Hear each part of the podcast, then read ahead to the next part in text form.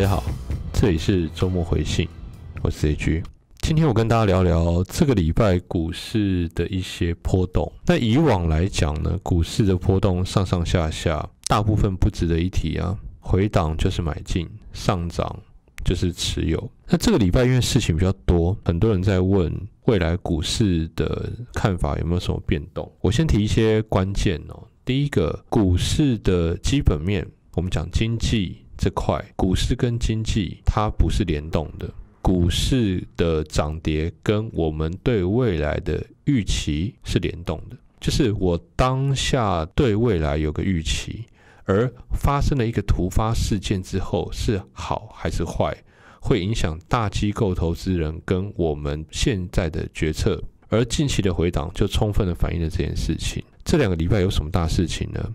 恒大破产事件，它可能会影响到中国的一些未爆弹、银行体系、房地产体系的未爆弹。第二，我们都知道限电，这个中国的限电政策呢，它想要把高耗能的产业去停产、去停工，逼迫中国的企业呢减少生产出口，而且要让那个产业升级嘛，因为你电用了那么多，做那么一点点东西，它要不让你关掉，那。简单来说，就他们在推动所谓的碳中和跟绿能，它限电，而这个限电呢，也会影响。最后有一件事情，大家可能常看我们频道，甚至看我会员直播，都听得很多了，就是 FED 联准会，它要把市场的资金收回来，也就是所谓的缩表。这三件事情呢，我认为最重要、最重要的一个因素，可能是缩表，但缩表。本身只是个表象原因，还有更重要的是背后的为什么它缩表原因。因为联准会早就说要缩表了，所以它其实为什么这个礼拜才发酵是很重要的。而限电呢，跟刚刚前面提到的恒大，因为我本身是投资美股，看我频道也都知道这件事情。这个恒大事件对美国的影响并不大，它能影响到中国，但它很难影响到美国。甚至就股市的架构来讲，如果中国有疑虑，钱会往美国去，所以那个恒大事件。对我来讲，对美国是是正向的影响。而限电呢？限电这个东西一样，它对美国的股市影响不大，可是它对台股的影响可能就会比较出来。所以在限电这件事情方面呢，当错峰日当天呢，会全时段停止供应用电，连夜间生产都不可以哦。也就是说呢，供给会变得很少，供给会变少，报价就会增加。那大家应该知道了，像一些大量用电的产业，化工类啊、纸类的啊，这些就是要注意。但这也跟我投资没有太大关系，主要就是在谈缩表。什么叫缩表？大家知不知道？可能很多人还不知道。所谓的缩表，就是要缩减美国政府的资产负债表，就不要负债了。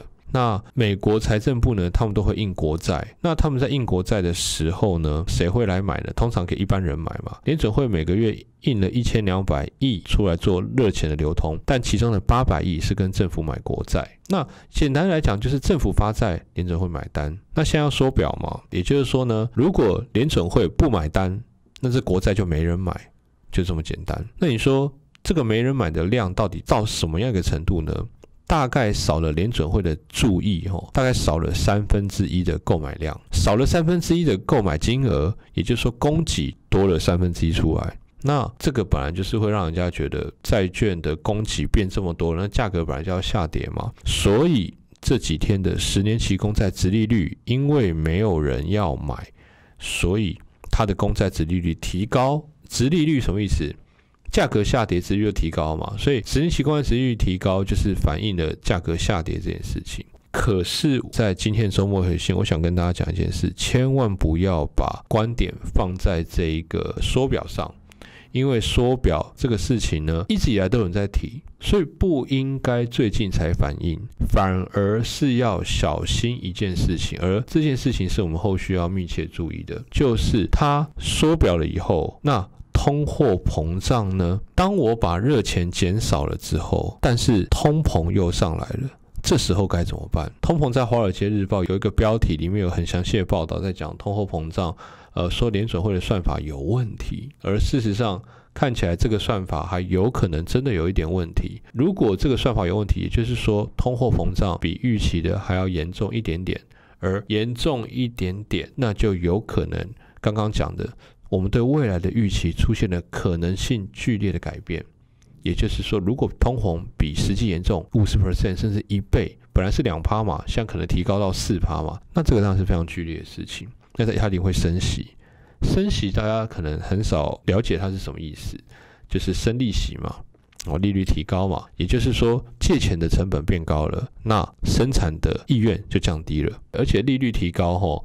你一直在借钱的企业呢，它的负担就变重了。那负担变重，本益比 EPS 什么是不是要重算？所以这个就是所谓的一个比较激烈的一个杀估值的状况。那接下来吼，就是要注意，在这样的情况下，我觉得还是那句老话，选真的有赚钱的公司，选负债少的公司，而专心长期持有。因为到目前来讲，我不认为是空头，所有的下跌都是为了买进，但。这个下跌的买进是要有艺术的，我们不可以在下跌的时候去激情的购买那种涨跌幅特别大的股票，这是我觉得不管在台股还是美股都可以避免的。